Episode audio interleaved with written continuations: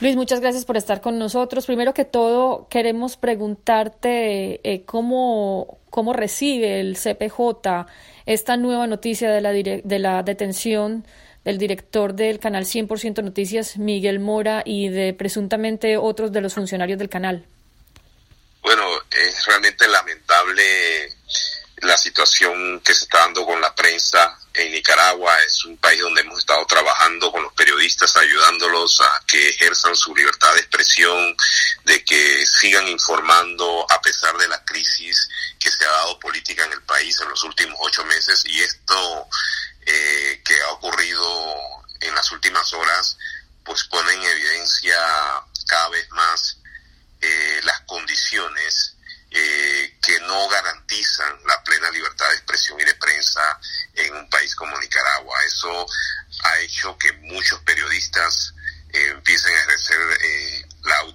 o sea, no, no quieran cubrir la información. Tengo mucha información de, periodistas que eh, señalan que prefieren a veces no cubrir algunas cosas que están ocurriendo y, y el cierre de, de 100% noticias era, es, es, es sumamente dramático por el hecho de que era uno de los únicos medios independientes que estaba cubriendo prácticamente que el día a día de los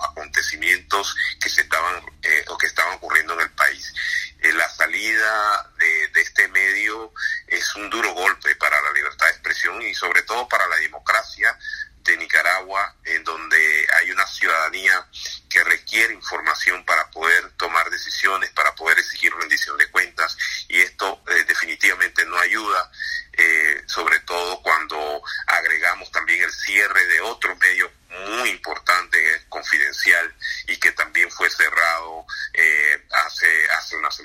Entonces, esto eh, nos, nos, indica que definitivamente eh, las, no se puede ejercer el periodismo independiente en Nicaragua en estos momentos. ¿Qué mensaje envía la detención del director de, de 100% Noticias por parte de la administración del señor Daniel Ortega a, no solo a los otros medios en Nicaragua, sino también a la comunidad internacional y a las eh, organizaciones defensoras de la libertad de expresión como la suya? Sabes, eh, este es un, es un mensaje terrible, eh, un mensaje de no tolerancia hacia la libre expresión, que es fundamental para las democracias. El mensaje también es un congelante, en el sentido de que si los medios no pueden expresarse, no pueden informar lo que está ocurriendo, el ciudadano común mucho menos. Yo creo que la comunidad internacional debe eh, prestar muchísima atención a lo que está ocurriendo en Nicaragua, ya que es muy de que estos actos, estos abusos a, a, a los derechos humanos que se están dando en Nicaragua, eh, que no no tengan una reacción internacional, que no produzcan una reacción internacional, puede mandar un mensaje en donde eh, pudiéramos estar señalando que está bien que se cierren los medios de comunicación, que está bien que se sigan violando los derechos humanos y que no pase nada. Eso es sumamente peligroso, no solamente para la democracia de, Nicaragua, sino para otras democracias de América Latina y el mundo, de que, está, que están siguiendo muy de cerca lo que está ocurriendo en este país, en donde las democracias aún están muy débiles y en donde las instituciones democráticas en ocasiones no son independientes. Y los medios de comunicación es uno de los últimos recursos que tienen los ciudadanos para ejercer esa libre expresión, para ejercer y exigir rendición de cuentas. Eh, Luis, desde la experiencia del CPJ, ¿qué le recomiendan ustedes a los periodistas que siguen en pie de lucha, podríamos decirlo así, eh, defendiendo la libertad de expresión a pesar de estos actos de amedrentamiento por parte del gobierno y de aquellos que también están eh, presos del miedo frente a esta situación?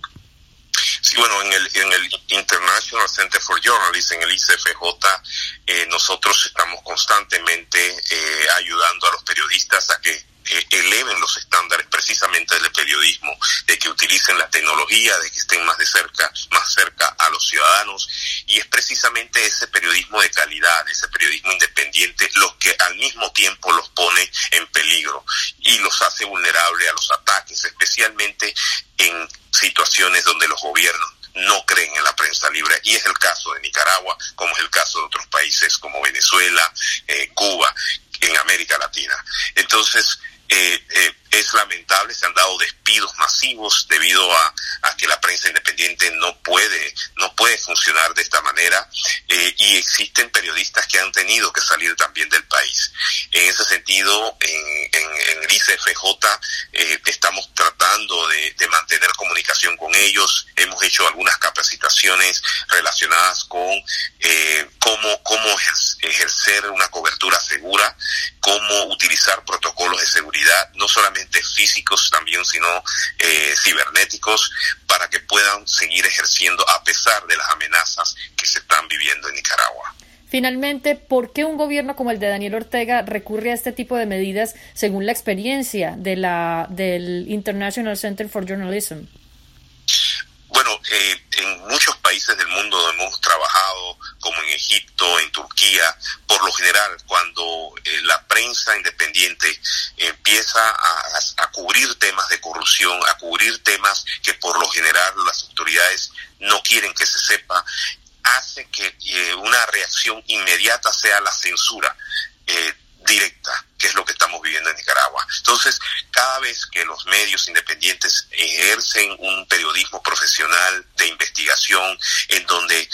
hacen un, su rol, que es de, el de garante del bien público, el de ser un contrapeso contra todos los poderes que existen en un país, es en ese momento cuando por lo general los gobiernos reaccionen fuertemente. Lo que estamos viendo en Nicaragua realmente es alarmante por la forma tan drástica y violenta con que ha reaccionado ante este periodismo independiente que simplemente está cubriendo el clamor ciudadano, está cubriendo las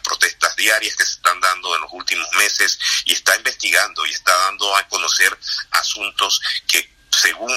las autoridades ponen en peligro la estabilidad del gobierno. Pero los derechos de los ciudadanos a tener libertad, a tener acceso a información, son mucho más importantes que el tratar de ocultar cualquier caso o escándalo de corrupción.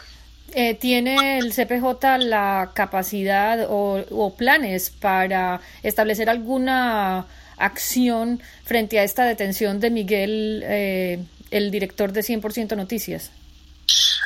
En el, en el ICFJ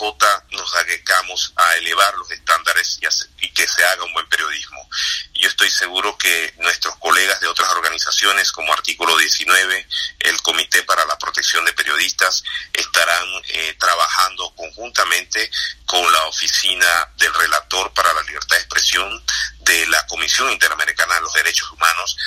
empezar a eh, establecer algún tipo de recurso legal que permita que eh, se garantice los derechos humanos del director de 100% Noticias. Luis, muchísimas gracias. Muchísimas gracias, Lina, por la invitación.